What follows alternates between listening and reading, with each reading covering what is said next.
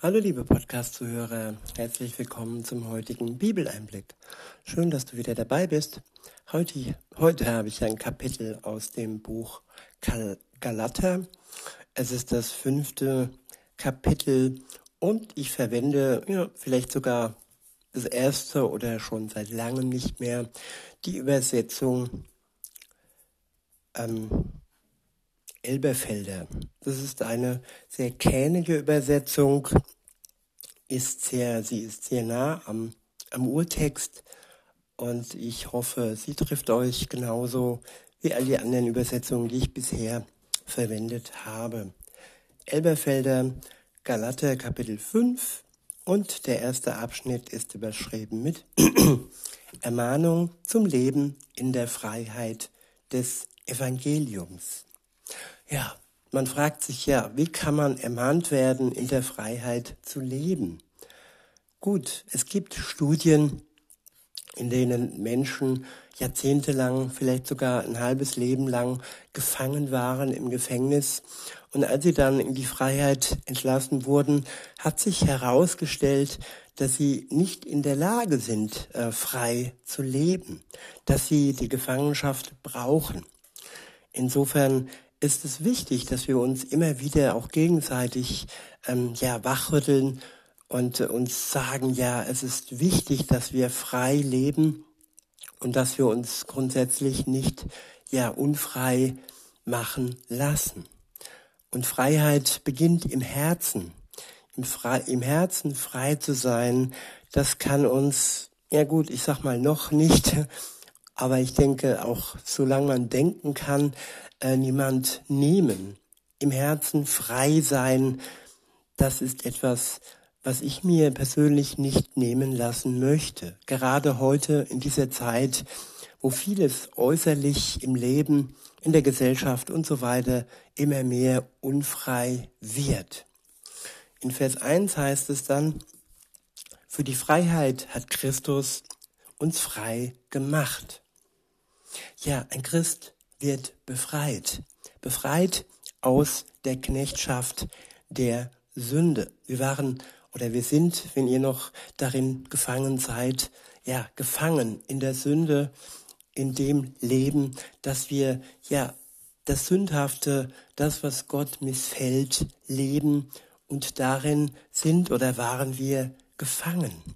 Und Jesus Christus macht Menschen frei frei zu einem Leben in Freiheit und er macht sie frei, durch ihn selbst, durch seinen Geist gut leben zu können.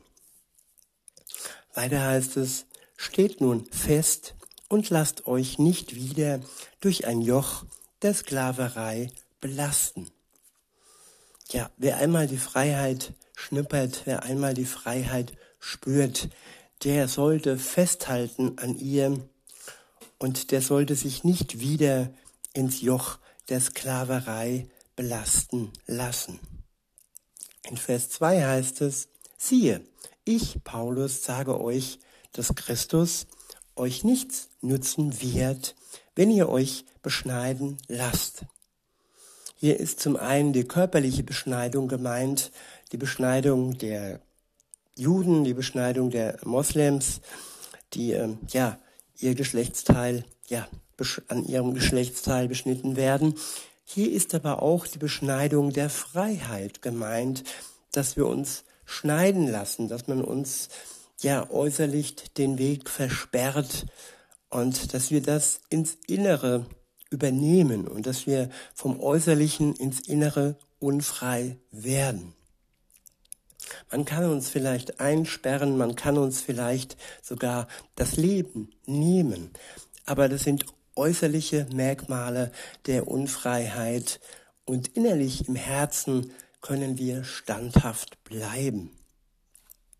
In Vers 3 heißt es, ich bezeuge aber noch einmal jedem Menschen, der sich beschneiden lässt, dass er das ganze Gesetz zu tun schuldig ist ja, wer den Weg einschlägt, indem man ja, durch gute Taten sein Leben führen möchte, indem man Gesetzes treu ohne Jesus Christus und ohne die Freiheit äh, sein möchte, ja, der ist verpflichtet, das komplette Gesetz einzuhalten.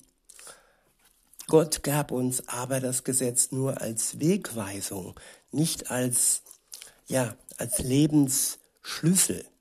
Der Schlüssel zum Leben ist alleine Jesus Christus.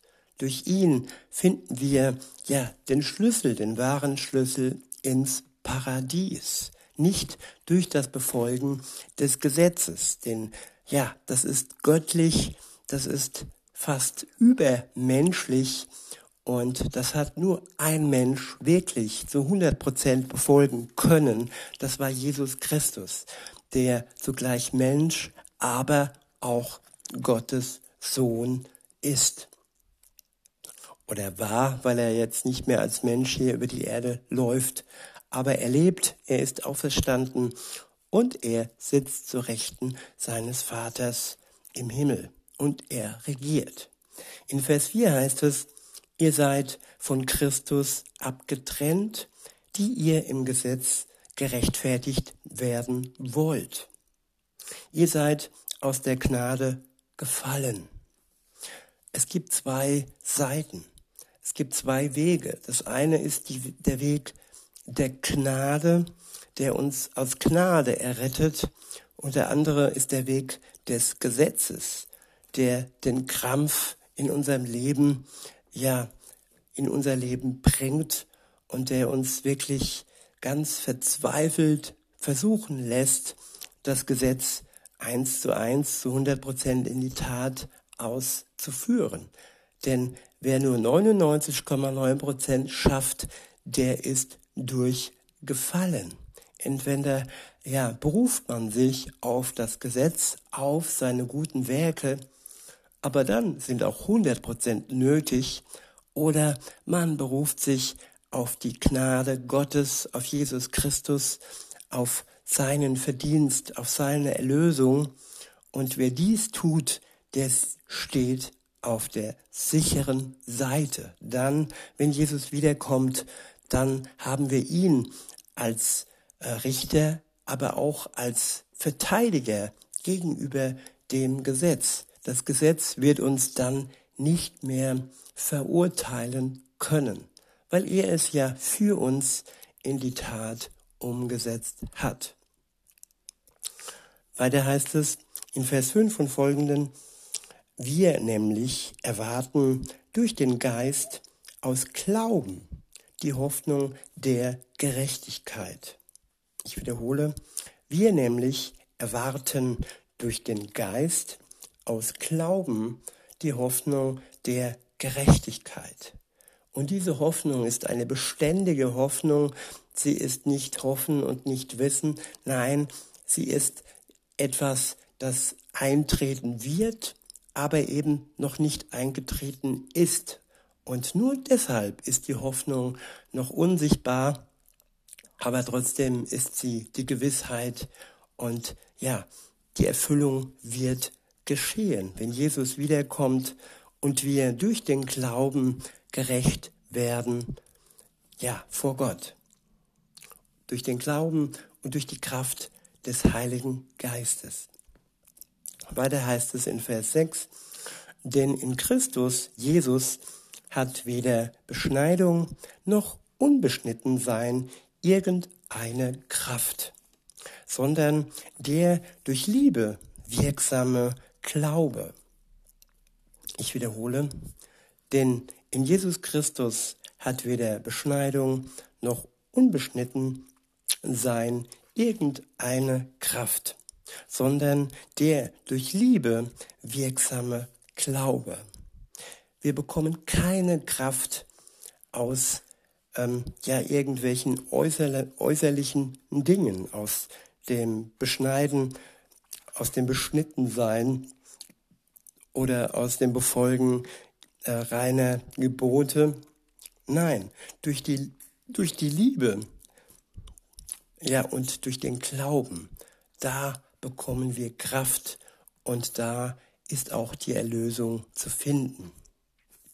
In Vers 7 und folgende heißt es,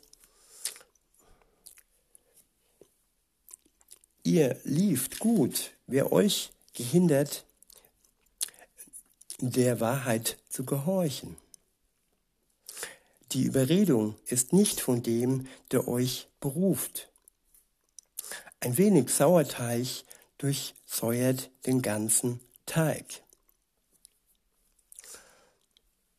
Ich wiederhole. Ihr lieft gut. Wer hat euch gehindert, der Wahrheit zu gehorchen? Ja, wir laufen gut und keiner kann uns hindern, der Wahrheit zu gehorchen, wenn wir das nicht zulassen. Aber wenn wir uns überreden lassen, zurück in die Unfreiheit zu gehen, dann ist das unsere Entscheidung. Wir haben vielleicht eine Zeit, einen guten Lauf im Glauben, aber wenn wir uns daran hindern lassen, der Wahrheit zu gehorchen, dann ist das unsere Entscheidung. In Vers 8 heißt es, die Überredung ist nicht von dem, der euch beruft. Jesus wird uns nicht überreden, dass wir ja die Unwahrheit und die Unfreiheit ähm, wählen. Er hat uns befreit. Er ist der Gnädige. Und wenn uns jemand überredet, dann ist es ja der, der auch Adam und Eva überredet hat am Anfang im Paradies, wo, ja, wo die Schlange Eva ins, ja, ins Gewissen kann man nicht sagen, aber in ihre Sicherheit, in ihre Beständigkeit gerufen hat und sie herausgenommen hat aus dem Vertrauen zu Gott. In Vers 9 heißt es, ein wenig Sauerteig durchsäuert den ganzen Teig.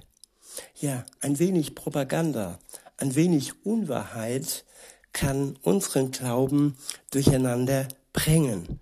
Insofern ist es wichtig, dass wir immer den Wahrheitsgehalt dessen prüfen, was man uns ja vorträgt, ob man wirklich erkennt, dass daraus, was man uns vorträgt, auch das Wort Gottes, der Geist Gottes spricht. In Vers 10 heißt es, ich habe Vertrauen zu euch im Herrn, dass ihr nicht anders gesinnt sein werdet. Wer euch aber verwirrt, wird das Urteil tragen, wer er auch sei. All die Menschen, die Medien, die Machthaber, alle, die uns verwirren und uns zum Fall bringen, die werden wirklich ihr Urteil, ja, bekommen von Jesus Christus am Tag des Gerichts. Trotzdem haben wir auch die Verantwortung, dass wir eben nicht zu Fall kommen, dass wir einen klaren Verstand und unser Herz ein Verstand haben und unser Herz immer ganz eng an Gott halten. In Vers 11 heißt es, ich aber, Brüder, wenn ich noch Beschneidung predige, warum werde ich noch verfolgt?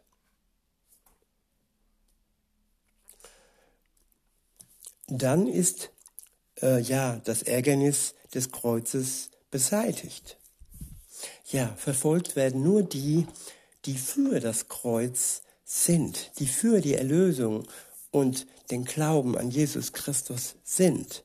Wer aber gesetzestreu ist, sage ich einmal, und von Jesus wegsieht und sagt, ja, ihr könnt durch gute Werke eure Erlösung erringen, was ja falsch ist, ja, die werden nicht verfolgt. Sie sind ja Mittäter und ja, Gesellen des Teufels.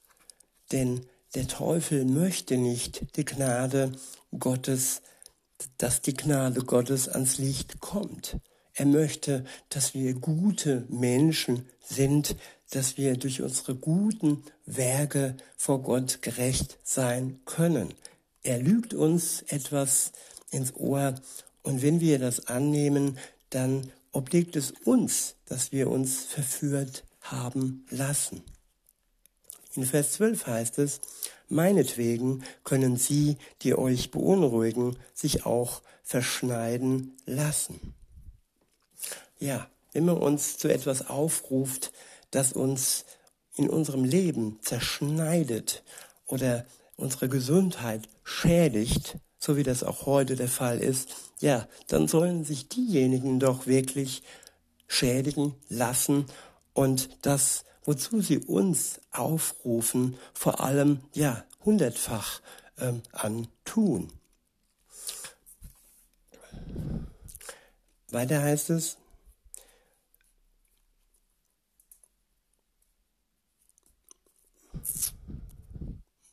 ich habe jetzt gerade, Moment, der nächste Abschnitt ist überschrieben mit Warnung vor fleischlichem Missbrauch der Freiheit.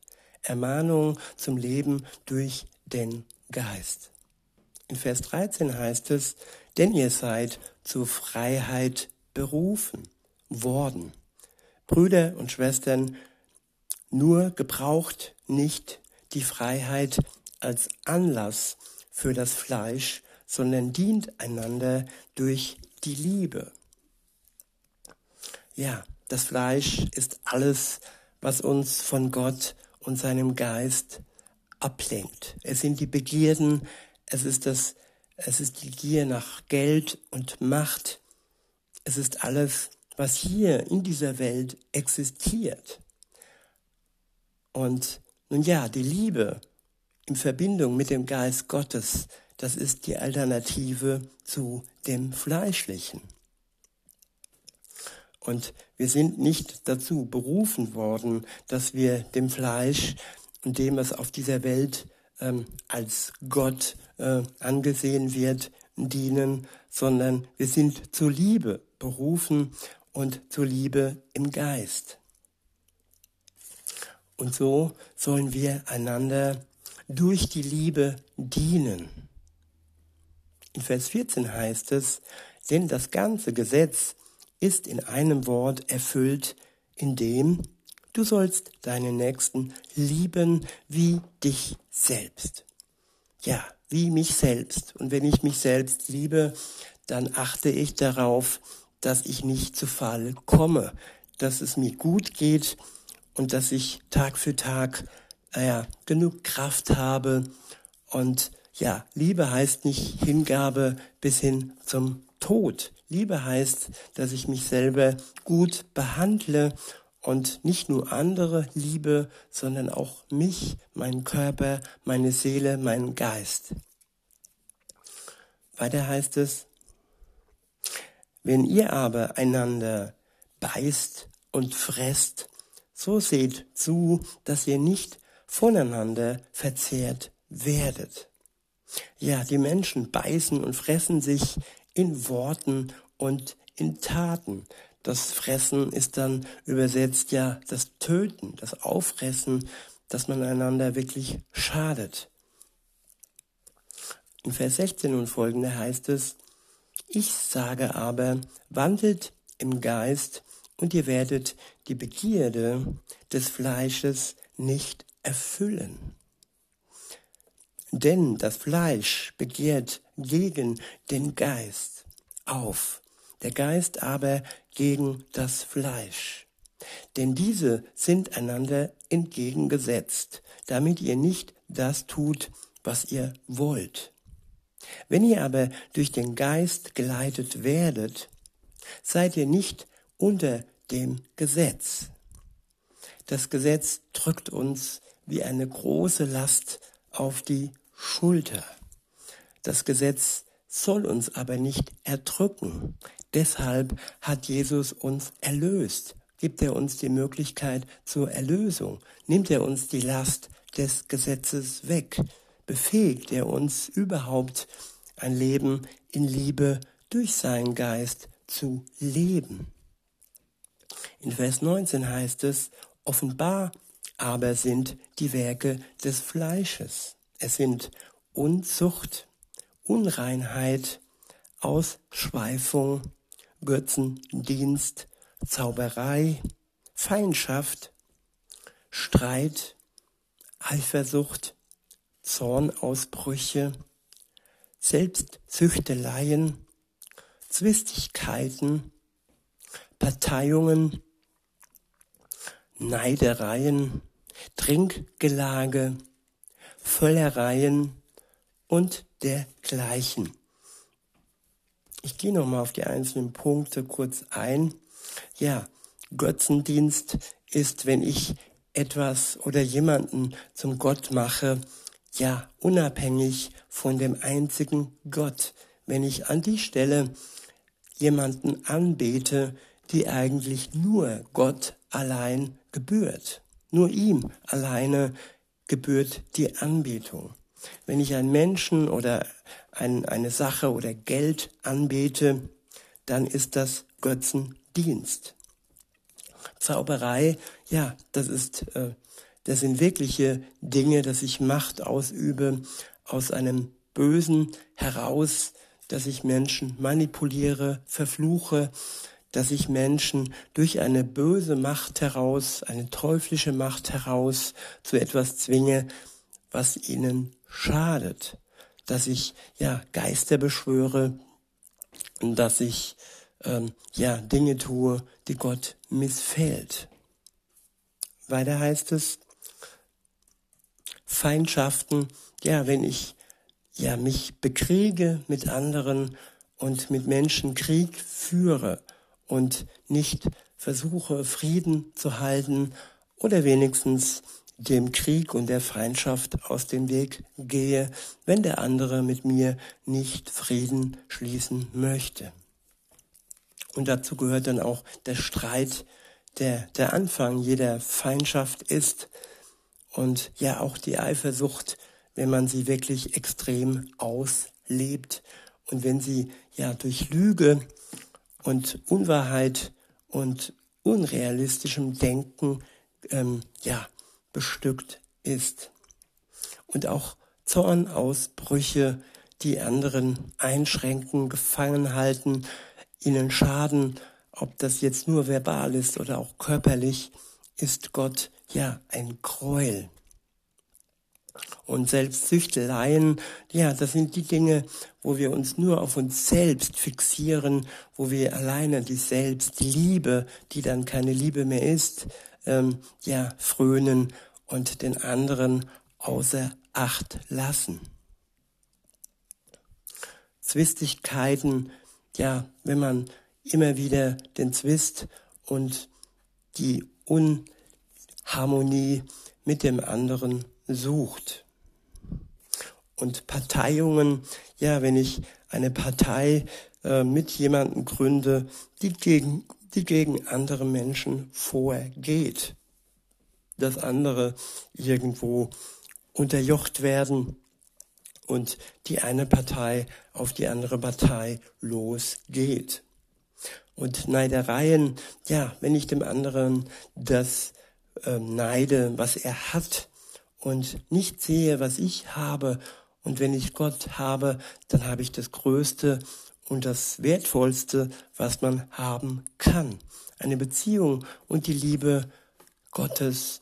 Und das ist das, worauf jeder stolz sein sollte, aber trotzdem nicht damit angeben sollte, sondern dem anderen es ja schmackhaft macht.